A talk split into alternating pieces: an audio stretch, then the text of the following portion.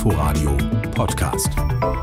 So langsam wird es ja richtig ungemütlich draußen. Da zieht es einen doch meist irgendwo rein ins Warme. Ob nun ins Café, ins Restaurant oder auch in Museen oder Theater. Das wird allerdings ab kommender Woche in unserer Region für nur noch vollständig Geimpfte und Genesene möglich sein. Und damit herzlich willkommen zum landespolitischen Wochenrückblick der Debatte aus Berlin und Brandenburg. Mein Name ist Birgit Radatz. Beide Landesregierungen haben in dieser Woche beschlossen, die 2G-Regel flächendeckend einzuführen. 2G gilt, so kann man es sich vielleicht grob merken, in den meisten Innenräumen. Ausgenommen sind Kinder unter 18 Jahren und Menschen, die sich aus medizinischen Gründen nicht impfen lassen können. Sie brauchen dann weiterhin einen negativen Test fürs Kino, Schwimmbad oder auch auf Privatfeiern ab 20 Gästen. Bisher hatte so eine Regelung nur Sachsen. Berlins regierender Bürgermeister Michael Müller rechtfertigte die Entscheidung in dieser Woche so. Es gibt Bundesländer, die natürlich noch mal viel, eine viel extremere Situation haben, wie äh, was die Corona-Lage anbelangt, und zwar nicht nur wegen deutlich höherer Zahlen, 5, 6, 700er Inzidenzen, sondern auch mit einer deutlich niedrigeren Impfquote. Auch was jetzt das Auffrischen anbelangt, da sind wir bundesweit führend. Und insofern muss man eben, das haben wir ja auch vor Monaten bundesweit bundesweit verabredet, jenseits der direkten Inzidenzen auch sehen, wie sind in dem Zusammenhang auch die anderen Zahlen zu bewerten. Und da sind wir jetzt natürlich auch an einem Punkt, wo wir sagen, wir müssen deutlich gegensteuern. Kritik kommt daran aus der Wirtschaft. Der DEHOGA befürchtet Einbußen, aber auch die Friseurinnen und Friseure, für die das ja auch gilt, sind gelinde gesagt not amused. Die Berliner FDP hätte sich gewünscht, dass es bei der Regelung eine Differenzierung gegeben hätte, so der gesundheitspolitische Sprecher der Fraktion Florian Kluckert. In der Gastronomie gibt es keine so großen Ansteckungsfälle wie zum Beispiel in Pflegeheimen, in Altenheimen und so weiter. Wir müssen mal endlich dazu hinkommen, da gezielt Eingriffsmaßnahmen zu machen, wo sie notwendig und auch richtig sind und alles andere ein bisschen mehr tolerant betrachten. Brandenburg hat sich bei der Regel stark an Berlin orientiert. Ministerpräsident Dietmar Woidke sprach von einer Notsituation in seinem Bundesland. Wir schränken mit der Eindämmungsverordnung für viele Menschen, vor allen Dingen für Menschen, die nicht geimpft sind, ihre Grundfreiheiten wiederum ein. Die Wahl ist wieder mindestens in einen teilweisen Lockdown für alle Menschen im Land Brandenburg zu gehen oder in diesen Lockdown nicht zu gehen. Die Bundeswehr habe Hilfe bei der Kontaktnachverfolgung durch die Gesundheitsämter zugesagt. Voigtke sprach von einer Notfallsituation. Ohne Tests sei man im Blindflug. Deshalb sei es gut, dass Tests wieder kostenlos zur Verfügung stehen werden. Falsch sei es, wenn die Ampelfraktionen im Bundestag die pandemische Notlage am 25. November aufheben wollen wollten. Innenminister Michael Stübgen, CDU, appelliert an die Öffentlichkeit, sich impfen zu lassen und die ab Montag geltenden Corona-Regeln zu befolgen. Der schnellste Weg aus der Pandemie führt über eine Impfung. Sie bietet den besten Schutz und Schutz sichert Freiheit. Und das sollte jeder auch so wahrnehmen. Diese neuen Regeln auch wenn sie dem einen oder anderen nicht gefallen und er möglicherweise auch nicht überzeugt ist, dass sie sinnvoll sind. Sie müssen eingehalten werden. Ordnungsämter und Polizisten würden kontrollieren. Was ab Anfang der Woche in Brandenburg mit 2G gilt, fasste mein Kollege Thorsten Südow zusammen. Und nicht nur für die Erwachsenen gibt es Verschärfungen wegen steigender Inzidenzen in Berlin und Brandenburg, auch die Grundschüler müssen wieder Masken im Unterricht tragen. In Berlin ist die Debatte darum noch vergleichsweise geräuschlos über die Bühne gegangen. In Brandenburg hingegen gibt es deswegen einen regelrechten Streit zwischen Bildungs- und Gesundheitsministerium. Amelie Ernst mit den Hintergründen. Es waren diese Worte der grünen Gesundheitsministerin, die die Härte der Auseinandersetzungen innerhalb der Koalition am Dienstag deutlich machten. Ich komme in große Probleme, das muss ich sagen, was ich mit meinem ärztlichen Gewissen noch vereinbaren kann. Und das geht ganz klar in einer Empfehlung Maskenpflicht auch jetzt wieder an der Grundschule. SPD-Bildungsministerin Britta Ernst erschien nach der Kabinettssitzung nicht vor der Presse. Die Differenzen wären sonst wohl noch deutlicher zutage getreten. Stattdessen drehte sich die Diskussion anschließend um die Gesundheitsministerin selbst. Ist sie zu durchsetzungsschwach gegenüber den beiden größeren Koalitionspartnern? Mir geht es da gar nicht um Frau Nonnemacher oder nicht Frau Nonnemacher, sondern diese Koalition muss sich endlich verständigen, muss zu Handlungen kommen. Am Ende geht es auch nicht darum, dass äh, Frau Nonnemacher die Heilige ist in der Landesregierung und irgendwie keine Kritik äh, an ihr geäußert werden darf, weil sie ja alles richtig macht. Sie macht nicht alles richtig, das ist auch völlig menschlich, aber am Ende ist es so, sie trägt die Verantwortung als Gesundheitsministerin. Sie wollte auch die Verantwortung tragen. Linken Fraktionschef Sebastian Walter wirft der Ministerin unter anderem Fehler bei der Organisation der der Impfkampagne vor, denn noch immer zählt Brandenburg bei der Impfquote bundesweit zu den Schlusslichtern. Grünen Landesvorsitzende Julia Schmidt dagegen sieht Nonnemacher zu Unrecht im Zentrum der Kritik. Im Gegenteil. Wenn unsere Gesundheitsministerin die Ärztin ist, die den Hippokratischen Eid geleistet hat, wenn die sagt, sie kommt langsam an die Grenzen dessen, was sie mit ihrem Gewissen als Ärztin vereinbaren kann, dann muss uns das vor allem ein Warnschuss sein, ein Warnschuss dafür, wie ernst die Lage ist. Auch innerhalb der Koalition gibt es hinter vorgehaltener Hand Kritik an Nonnemacher. Andere werfen den beiden größeren Koalitionspartnern SPD und CDU vor, sich beim Thema Corona zu sehr aus der Verantwortung zu ziehen und die schwierige Arbeit der grünen Ministerin zu überlassen. Doch am Ende müsse klar sein, dass Streit am Kabinettstisch keinem weiterhelfe, so CDU-Fraktionschef Jan Redmann. Wir befinden uns durch die Corona-Pandemie in einer schwierigen Situation für das Land. Das ist sicherlich eine hohe Drucksituation, auch für alle Beteiligten. Persönliche Befindlichkeiten sind dahin anzustellen. Es geht in der Sache darum, die Situation zu bewältigen. Und mein Eindruck ist auch, dass alle Akteure sich dieser Verantwortung sehr bewusst sind. Das sagt Brandenburgs CDU-Fraktionschef Jan Redmann. Amelie Ernst berichtete.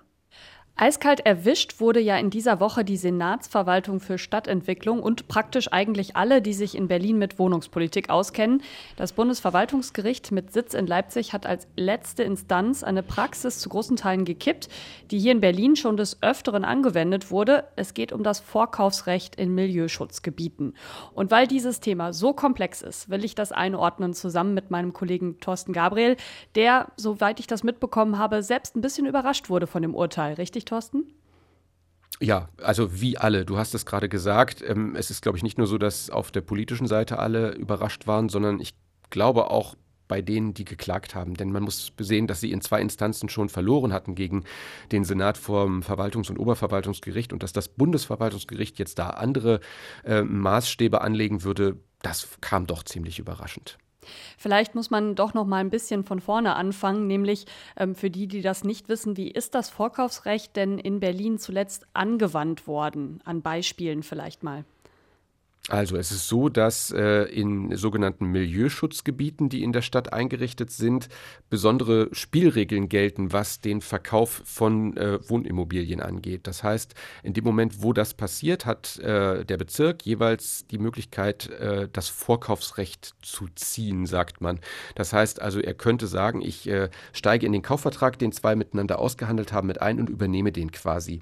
Aber, wie wir jetzt lernen, da gibt es eben bestimmte Vorgaben. Und äh, bisher war es einfach immer so, dass äh, man damit gedroht hat zu sagen, pass mal auf, wir legen euch hier eine, einen Vertrag vor. Ihr könnt auch einfach unterschreiben, dass ihr euch äh, daran haltet, irgendwie Mieter nicht zu verdrängen und bestimmte Dinge eben nicht zu tun, die dem Milieu schaden.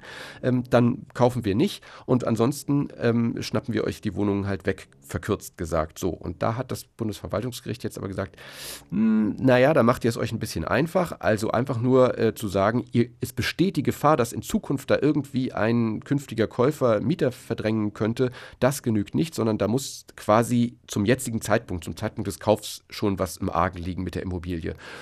Und man kann sagen, damit ist das Vorkaufsrecht, äh, so wie es Berlin gehandhabt hat, so wie es andere Städte auch gehandhabt haben, vor allen Dingen auch München und Hamburg, tot. Ja, und besonders diese Vereinbarungen scheinen ja bei den Eigentümerinnen und Eigentümern so ein bisschen auf Unmut gestoßen zu sein, sonst wäre da ja auch nicht geklagt worden. Äh, dieser sperrige Begriff Abwendungsvereinbarung kam da ja immer mal ins Spiel. Der Anwalt Matthias Hellriegel, der hat das Urteil ja erstritten und spricht davon, dass diese Vereinbarungen quasi Erpressung der Bezirke waren. Kannst du da mitgehen bei so einer scharfen Kritik?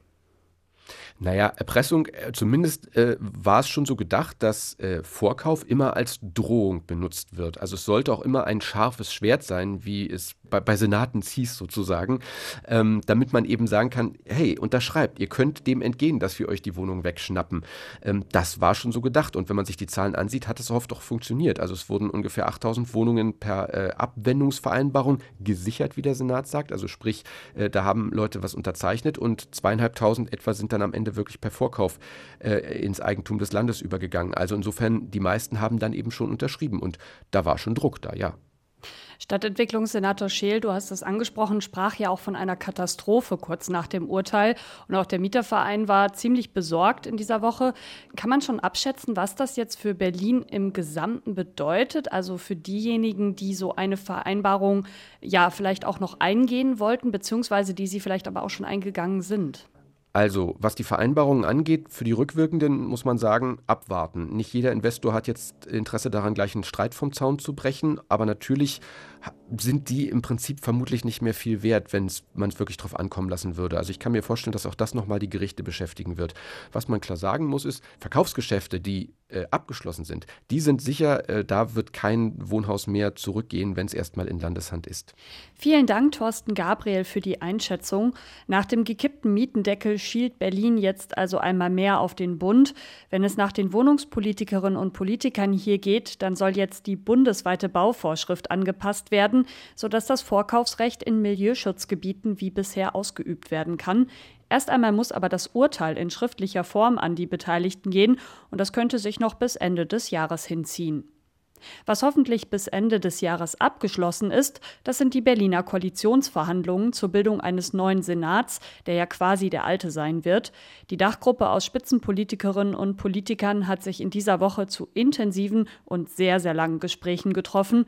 Was dabei herauskam, weiß mein Kollege Jan Menzel. Bei den Koalitionsverhandlungen geht es ein bisschen zu wie früher bei Wetten das. Eigentlich ist die Zeit schon längst abgelaufen, aber dann überzieht man doch wieder kräftig, wobei es bei den rot-grün-roten Verhandlungen gerne auch mal ein paar Stunden mehr werden können.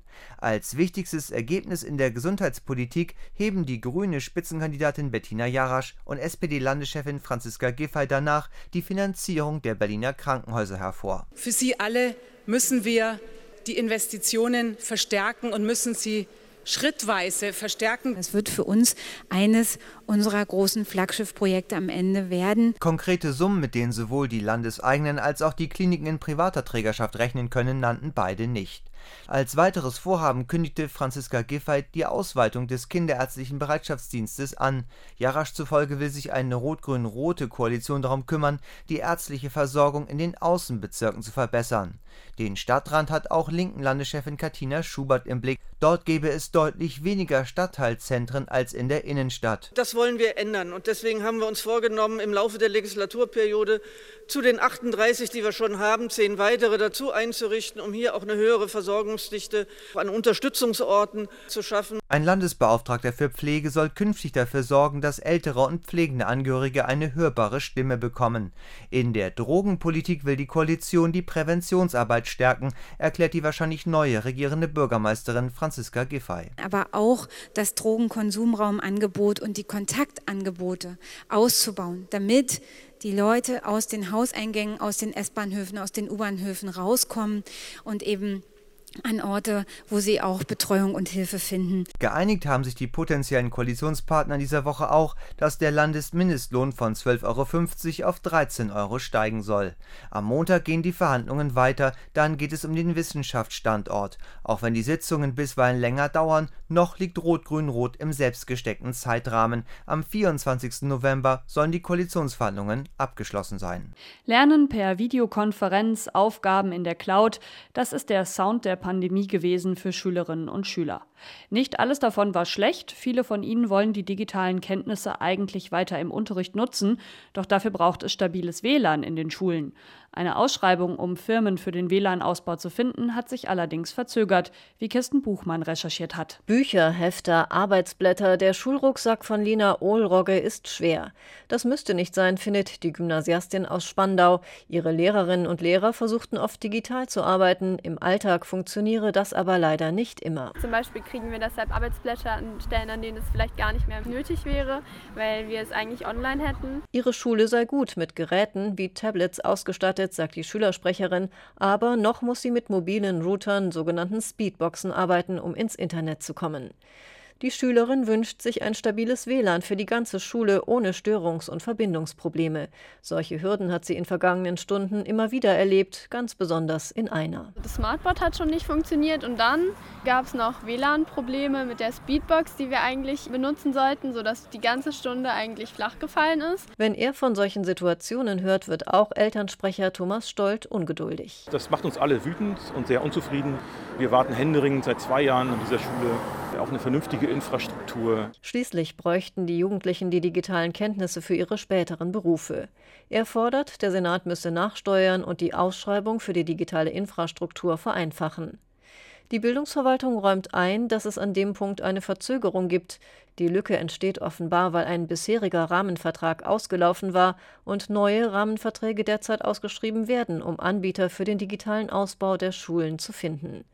Für die Details verweist die Bildungsverwaltung auf das landeseigene IT-Dienstleistungszentrum ITDZ. Ihm zufolge soll der Zuschlag für neue Bieter im Februar bzw. März kommenden Jahres erteilt werden.